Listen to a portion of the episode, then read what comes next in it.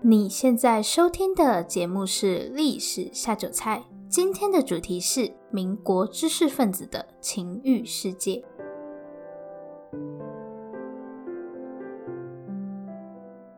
Hello，欢迎来到《历史下酒菜》，今天是我们的第二十六集节目。在正式开始今天的节目之前，对，还是要拜托大家帮我到 Apple 的 Podcast 里面打新评分加留言，谢谢大家。每一则留言我们都会回复，有什么想听的主题也可以留言告诉我们。我怎么每一集开头都在讲一样的话？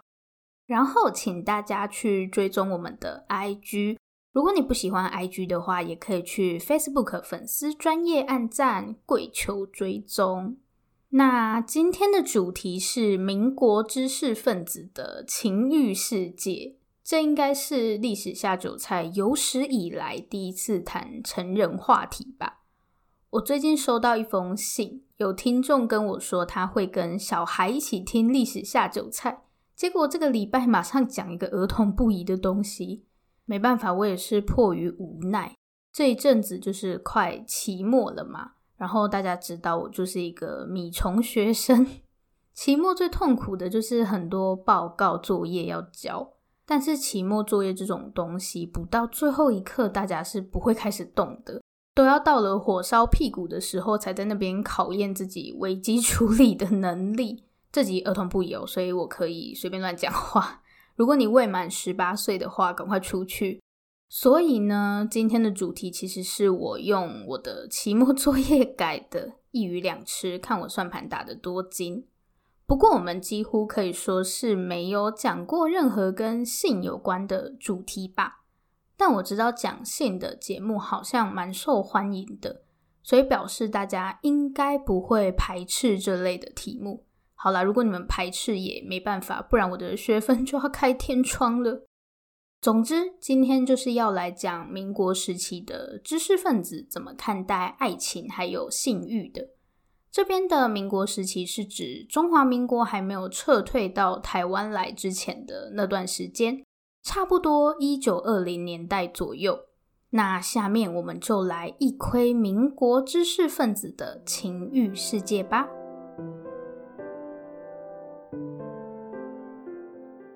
在正式开始谈民国知识分子怎么看恋爱还有性欲之前，要先说一下它的整个时代背景。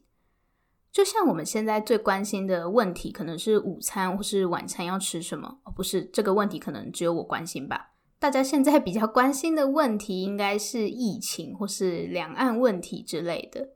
就是不同时代的人，他关注的东西是不一样的。以前我们可能会担心台湾的生活水准太低，或是民众的识字率问题，但是现在没有人会担心这些嘛，因为时代不一样了。那二十世纪初的人会担心一些什么呢？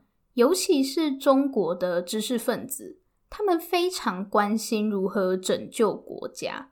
诶，我们不是要讲爱情跟性欲吗？怎么会突然扯到什么拯救国家？我知道大家一定会觉得这两件事情是完全没有关系的，恋爱就恋爱，什么时候恋爱还可以拯救国家？但不要怀疑，在民国时期的恋爱真的是可以拯救国家的。先来说一下这个时候的人干嘛这么关心拯救国家的问题。相信大家应该都知道，在清朝末年的时候，中国陆陆续续跟西方国家打了几场仗。就是鸦片战争、英法联军，还有八国联军这些。要注意的重点是中国一直打输，输到这些 知识分子都开始怀疑人生。他们就发现跟西方国家比起来，中国真的太烂了。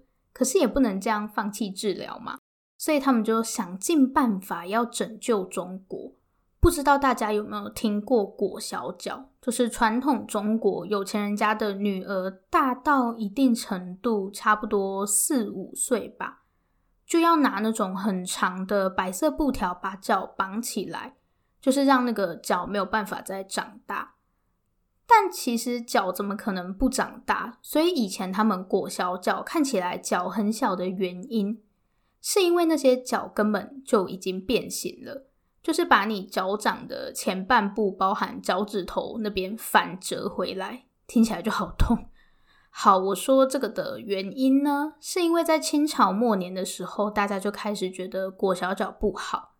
一开始其实是西方传教士看到觉得很残忍，就像我们现在这样，光是用听的就觉得好可怕。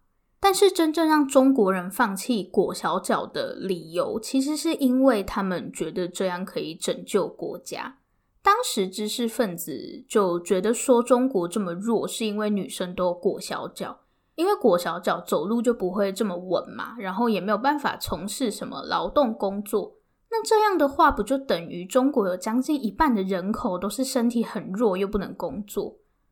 而且女生还有一个很重要的任务，就是生小孩。女生自己身体都这么不好，怎么可能生出强壮的小孩？所以让他们放弃裹小脚的理由，其实是为了要拯救国家。这样听起来好像嗯蛮有道理的。那恋爱要怎么拯救国家呢？以前的人结婚不是都爸妈说了算吗？就是媒妁之言。其实他们这个时候的恋爱救国，是觉得人们应该要自由恋爱。如果按照以前那种爸妈说了算的结婚方式，不能保证未来的婚姻会是幸福的。而且在传统社会，男生是可以有妾的嘛，就是小老婆那种。那女生就完全被这种旧有的婚姻制度绑在家庭里面，没有办法自己独立，也不能自己做选择。所以他们就强调说，应该要自由恋爱啊，这样女生才可以自己做选择，不用好像都是依附在男性之下。那如果女生也可以独立的话，中国就不会这么废了。所以这就是为什么民国知识分子会认为恋爱可以救国。其实他是要打破传统的婚姻制度。好，说真的，大家应该不是很关心恋爱到底可不可以拯救国家。下面要讨论的这个问题，大家应该会比较有兴趣，就是爱情跟性到底可不可以分开？这不是我为了要让你们继续听下去，故意随便乱说的。当时他们真的有讨论这个问题。我先来说我自己的看法啦。我觉得恋爱跟性是不能分开的，就是对我来说，这两个东西是相辅相成的。然后我上网看了一下大家怎么谈这个问题。对，你们不要期望我会讲出什么很有深度的东西，我的看法就是非常庸俗。那我在网络上看到的讨论就是分成两种嘛。一种是觉得不能分开，就是像我一样，觉得性一定要有爱。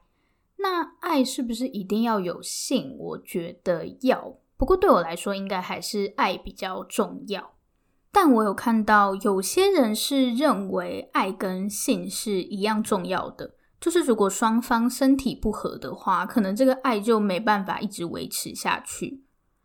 然后另外一种就是可以分开，就是性跟爱是两回事，他的性里面不一定要有爱。我觉得上面这些看法都没有问题啦，毕竟现在恋爱或是性都没有办法拯救国家，所以你自己开心就好了。如果不会伤害到别人，自己又很开心，那我觉得这样就很好了。那民国时期的知识分子又是怎么看这个问题呢？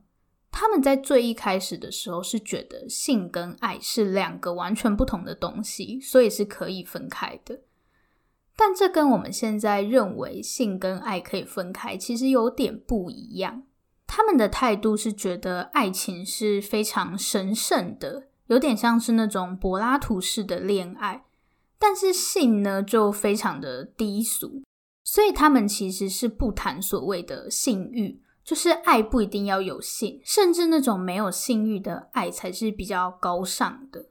但这就是违反人类的天性嘛，因为人都会有性需求，所以后面他们就有修正这种看法，认为说爱跟性是一体的。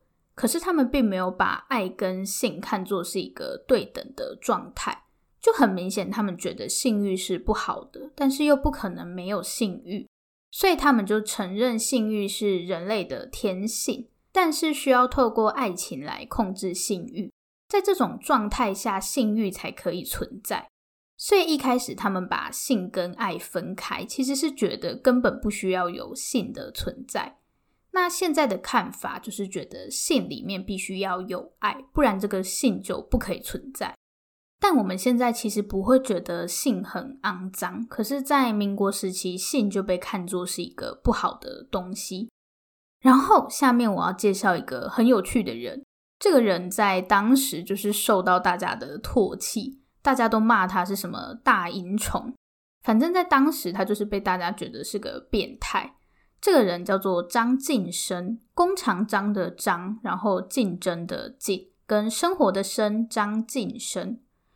这个人在当时真的是一个非常奇怪的人。张晋生其实非常的会读书，他本身是拿公费到法国去留学的，拿到博士学位后，他就在北京大学教书。那他到底哪里奇怪呢？刚刚我们有说，民国时期大部分的知识分子都还是认为性是一个比较不好的东西，但是张晋生不这么觉得，他觉得性跟爱是不可以分开的，而且良好的性生活对爱情是很有帮助的，所以张晋生就非常积极在推广各种性爱技巧。说真的，这种行为在今天看是没什么啦，而且他其实也没有把性跟爱分开。就是说，张晋生在谈的性，其实里面还是有爱的。以今天的眼光来说，其实不算很开放，但对当时的人来说，张晋生的思想真的是太可怕了。反正大家就觉得他是个变态，但是他觉得讨论性爱技巧其实是一种科学，是一种可以增进恋爱的科学。然后，一九二六年的时候，张晋生就出版了一本叫做《性史》的书。性是性欲的性，史就历史的史，性史。这本书写了些什么呢？其实它就是搜集了很多人的性经验。差不多一九二五年的时候，张晋生就在报纸上征求大家的性爱故事，然后大家就投稿到他这边来。那张晋生会在每一篇投稿后面加一些自己的评语。大家可能会想说：“诶，有人敢去投稿吗？”不要怀疑，有，而且超多人投稿的。不到一个月就有超过两百个人投稿。张晋生就从这两百多份稿件里面选了七篇，最后就出版成这本《信史》。而且《信史》一出版就造成轰动，据说很畅销啦。可能书都还没有送到书店就被人家订走了。其实本来他还打算要出第二集、第三集，结果这本书在出版四个月后就被政府禁掉了，变成禁书。而且张晋生也被迫要离开北京大学，政府说《现实》就是一本淫乱的书，所以大家不可以再看了。但是没关系，现在《现实》已经不是禁书了，所以大家都可以看。这是神在这个时代的好处，至少你看什么，没有人会管你。那下面我们就挑一个故事来看好了，看看它是不是 真的很淫乱。第一篇是来自一个女士的投稿，不是一个两个的个，是一个周在一个可，这个字念葛，葛是大船的意思。好，我们不要纠结在这个投稿人的名字了，反正这也不是真名。这篇的篇名叫做《我的性经历》。最一开始，这个投稿的人先说，小时候大概七八岁的时候，他跟家里面的兄弟在玩粘土之类的东西吧，结果他弟就捏了一个类似是生殖器的东西在那边玩。那这个投稿人就不知道这个是什么，所以就跑去问他姐姐，结果他姐就说：“诶，你是女孩子，就是干嘛问这个？不可以问这个。反正这件事情就不了了之。”后面他就继续说，他去上学的时候，有些同学就会称对方是什么老公、老婆啊，怎么感觉这些事情我们小时候好像都做过？然后到了十四、十五岁的时候，因为他是读女校嘛，所以同学看到年轻男老师就会觉得很害羞。然后这个投稿人有一天晚上还做春梦，最好笑的是他还被自己的春梦吓醒，又不是做噩梦，为什么会被吓醒？接下来这个投稿人还说，他们班上有一个同学，好像是跟男朋友吵架吧？哦，不是，是她男朋友劈腿，太坏了吧？然后这位同学就在那边要死要活，说要自杀，还写了一封 血书。那种国中、高中的恋爱就是可以这样死去活来，明明也不是什么多大的事，就觉得天都要塌下来了。而且投稿人还说，那个劈腿男居然没有看在写书的份上跟他同学复合，真是太坏了。嗯，对，这个人真的非常坏。说真的，看到目前为止，我一点都没有觉得这个内容很淫乱啊，反而勾起很多青春回忆耶。这样是正常的吗？后面投稿人就说了他第一次自慰的时候发生的一些事，就是当时他在看《聊斋》，突然就觉得欲火焚身。可是《聊斋》不是讲什么鬼怪的吗？为什么可以看到欲火焚身？结果他自慰完之后就觉得很羞愧，然后就决定再也不要看《聊斋》了。所以都是《聊斋》的错吗？接下来终于要有一点进展了，因为我们的投稿人在二十一岁的时候结婚了。关于他的第一次性经验，我们的投稿人就觉得很痛，但后面他就觉得做爱比自慰舒服，所以他说之后他就不再自慰。但是呢，他觉得男方就是她老公的性需求太大，再加上其他的一些原因，他就决定要离婚。不过这样看起来，对于这个投稿人来说，性应该也是蛮重要的，因为她跟她老公就是性事不合吧。恢复单身之后，她就交了一个男朋友。这次他们在性需求上就比较可以配合，真是可喜可贺。最后，她就谈了一下她跟这个新的男朋友在做爱的时候，彼此是怎么达到高潮之类的。总而言之，信时的内容大概就是这样。嗯，前面还好啦，不过以现在的眼光来看，后面应该也没什么。但是在一百年前就非常的惊世骇俗。整体来说，性还是一个比较禁忌的话题。虽然他们并没有说性不存在或是不能有性，但是性必须是要在爱情的前提下，就是性要被爱情所控制。那这些民国知识分子把爱情看得这么重要，认为爱情很神圣，甚至还可以拯救国家。但是下面我要说的这件事情，就开始让这些知识分子怀疑：爱情真的可以拯救国家吗？还是爱情就只是一种单纯的个人享乐？下面我们就一起来看一看。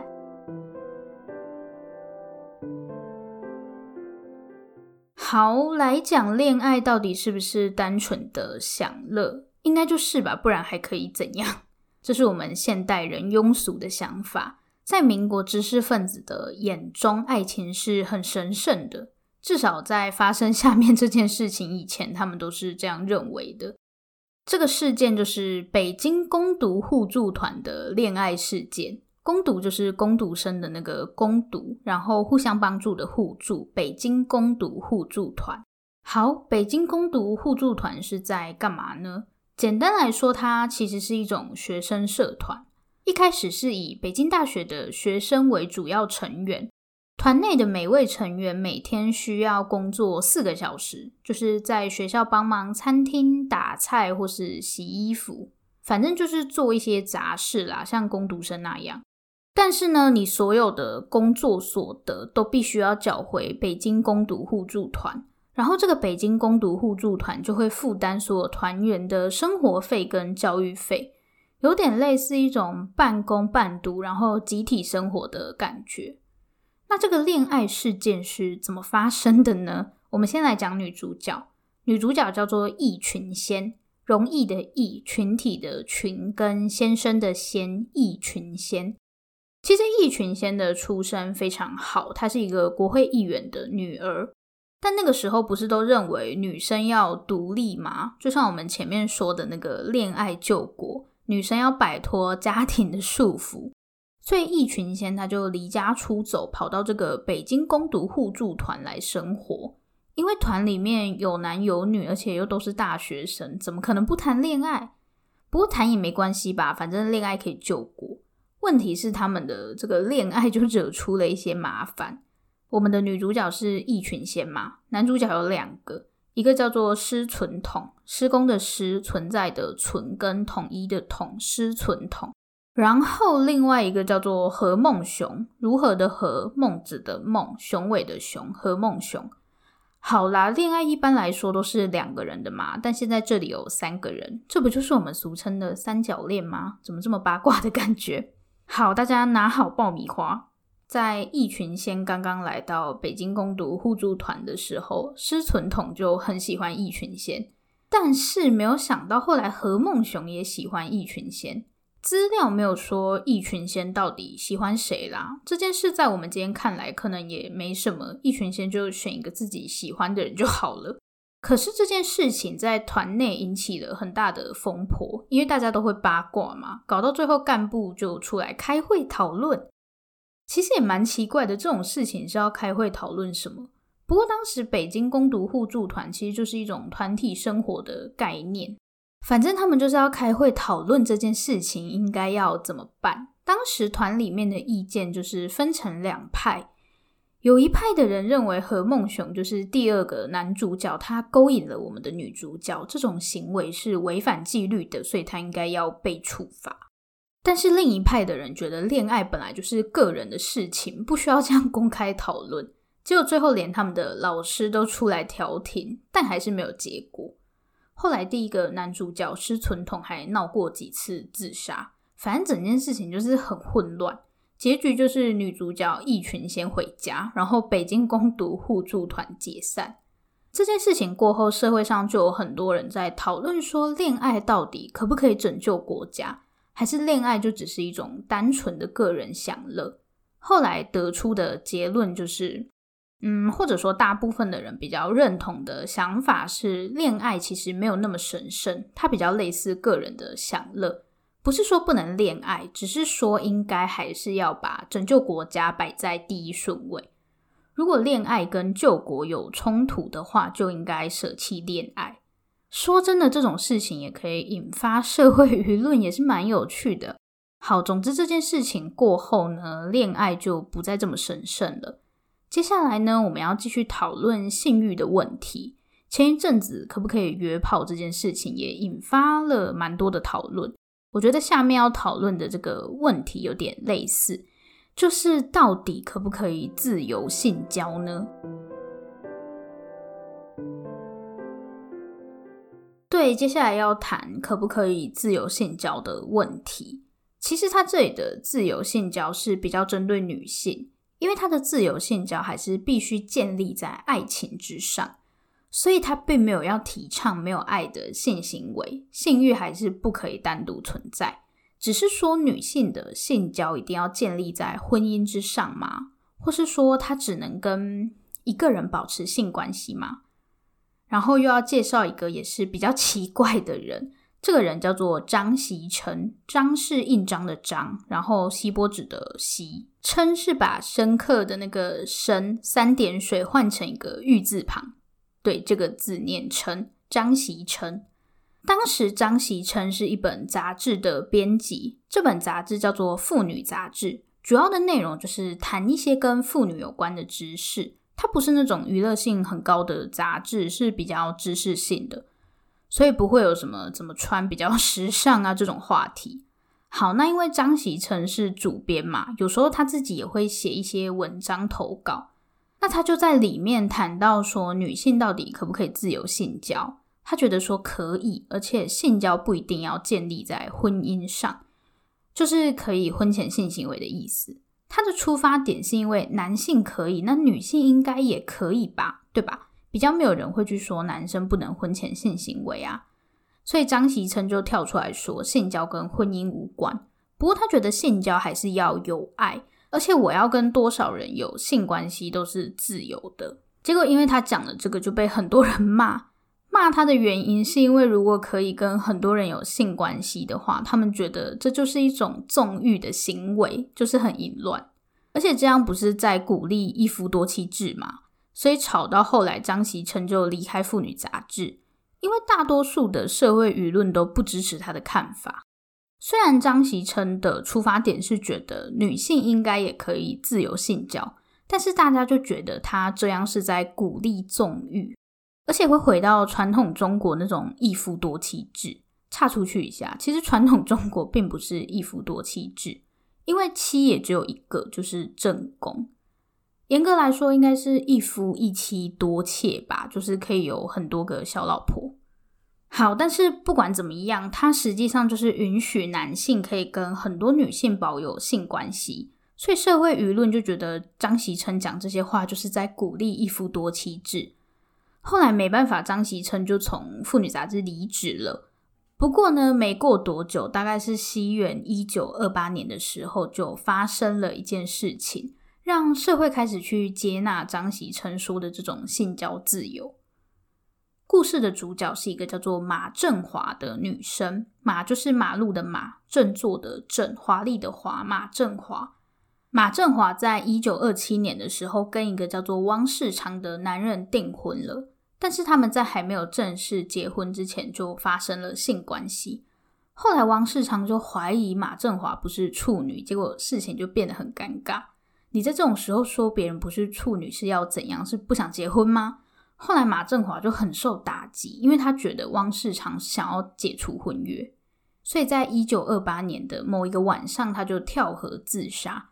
然后留下一封血书，就是证明自己真的是处女，所以要以死明志。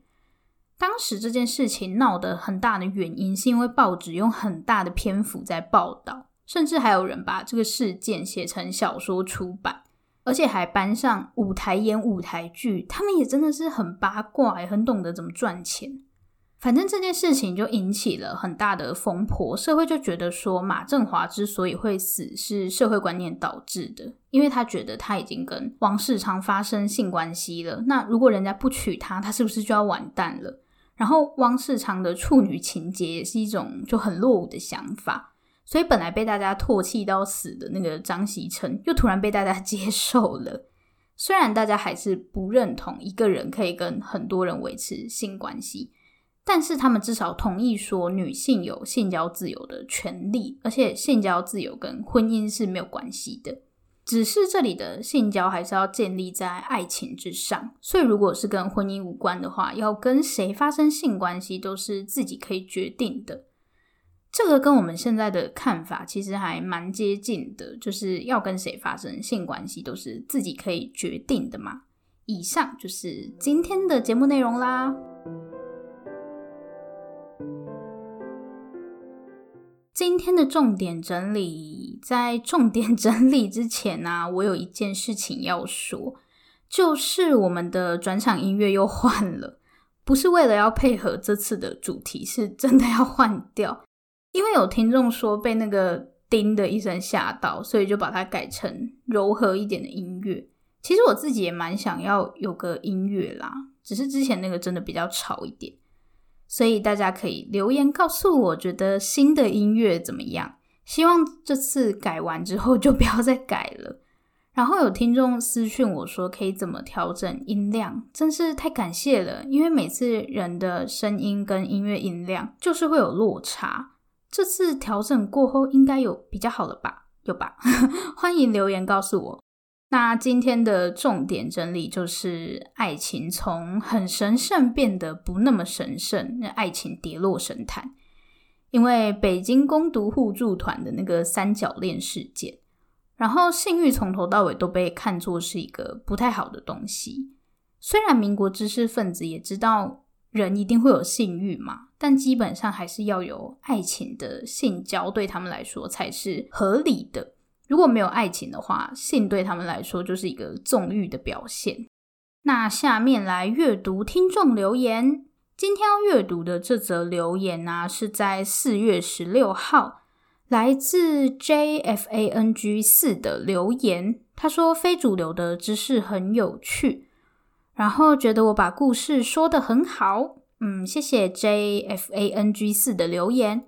其实我一开始没有预设历史下酒菜会是一个讲故事的模式，虽然我简介都打什么叫大家来听故事，因为我想说故事好像嗯大家会比较想进来听吧。